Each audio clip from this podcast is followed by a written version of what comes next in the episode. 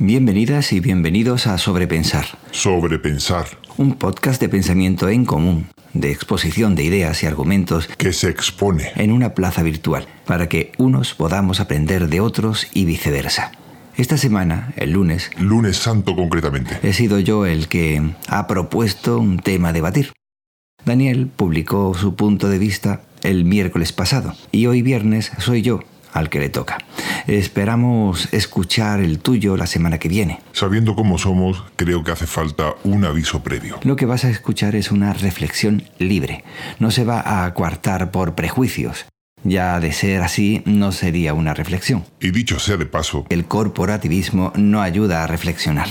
Y dicho esto, si somos capaces de escucharlo sin ese prejuicio, voy a continuación a hacer mi exposición. Tu exposición o tu exposición, como quieras, pero desde luego la mente abierta es fundamental para llegar a un buen término. España dice ser un Estado aconfesional.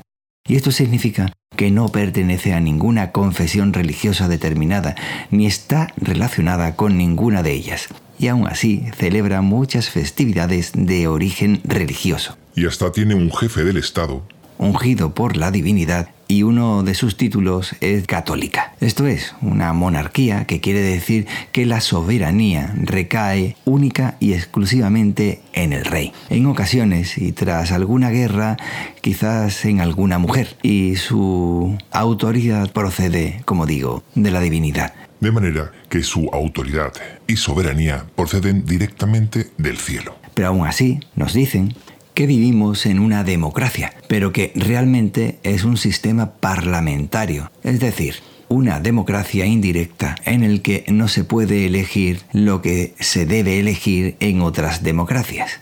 Bueno, ya sabes lo que me refiero, ¿no? Lo de la soberanía que emana del pueblo y sin embargo parte de esa soberanía resulta que viene de la divinidad, inventada o no, ya eso depende de cada cual. Pero por si acaso, mejor decirlo. Es decir, ¿de dónde viene la soberanía? ¿Del cielo? ¿O emana directamente del pueblo? ¿O del pueblo que se lo ha dado del cielo y a través de él va al soberano? ¿Monarca?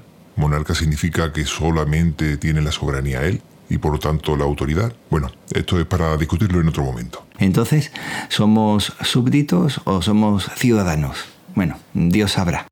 Y sin embargo, si es así, en un reino, un estado o un país confesional, porque se celebran fiestas de creyentes, si tener una monarquía en una democracia que no se pone a examen cada cuatro años es una completa incongruencia, no lo veo tanto para el caso de celebrar fiestas religiosas. ¿Cómo? ¿Me hablas de incongruencia por tener un rey en una democracia y ahora ves bien celebrar fiestas cristianas? Pues lo veo. Y lo veo y lo vuelvo a decir. Mientras que en el primer caso uno vive a cuerpo de rey a costa de todos, pagándole todas sus fiestas y encima todo el mundo pensando que están ahí gracias a una divinidad. En el segundo caso, estas fiestas y cualquier otra fiesta las pagamos las celebramos y las organizamos nosotros mismos como parte de la sociedad. Es decir, nos sirve para socializar, para sentirnos parte unos de otros. Si ahora salen efigies de madera de un profeta, un Mesías, el Hijo de Dios, o como quieras llamarlo, antes sacaban imágenes de otros dioses vivos o imaginarios por las calles. Por lo que, como decían los antiguos, nada nuevo bajo el sol. De manera que al celebrar estas fiestas, por ejemplo, su muerte se hizo por un motivo, su nacimiento igual, su visita a algún lugar, algún logro o cualquier otra cosa que se inventen, también sirven para fijar una serie de valores que en cierta medida tampoco están mal y se le muestra al pueblo una forma de educación, de respeto, que de, cuando te acercas mucho a lo que suelen llamar capillitas son los que menos cumplen con ello.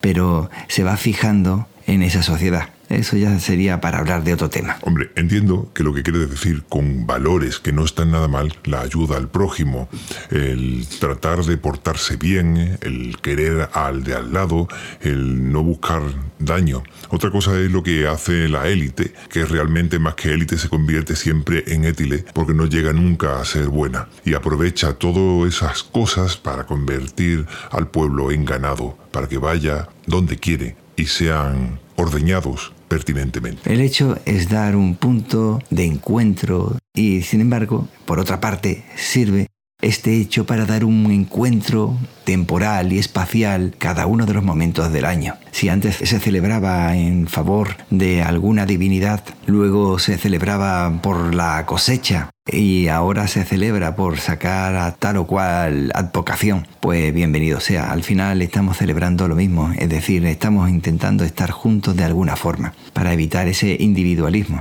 en el que cada vez estamos más metidos. Somos animales que necesita vivir con rituales, con mitos, con respuestas fáciles ante dudas que puede plantearse en la vida y que estas cosas quizá nos sirvan, nos ayuden. No todo el mundo se siente cómodo viviendo en una duda constante sobre una vida después de la muerte. Prefieren creer en una realidad imaginada por otra persona. No todo el mundo actúa bien porque considera que debe actuar bien, sino que lo hace porque le han metido en la cabeza la existencia de un Dios todopoderoso que te vigila en tu pensamiento, tu palabra, tu obra incluso en la omisión. Por lo que si no te portas bien, no alcanzarás el cielo. Y eso lleva y ha llevado durante mucho tiempo a personas que han hecho lo que han querido durante toda su vida, pero que cuando se va acercando al momento de la muerte empiezan a acercarse a Dios, o a la religión, o a algo espiritual que los pueda salvar. Con la tecnología actual sería más fácil conseguir creyentes, ya que hasta ahora son capaces las máquinas de leer pensamientos y sueños, de manera que ¿qué podemos hacer?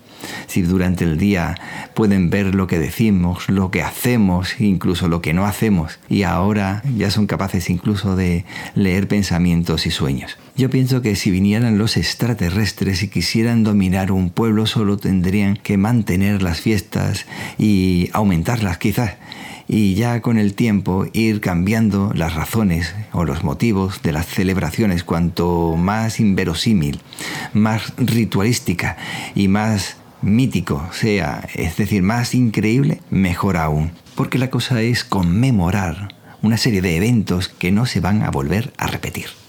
He dicho extraterrestre, pero podía haber sido la Iglesia Católica absorbiendo otras creencias paganas. ¿Y pretendes decir que eso ha ocurrido alguna vez?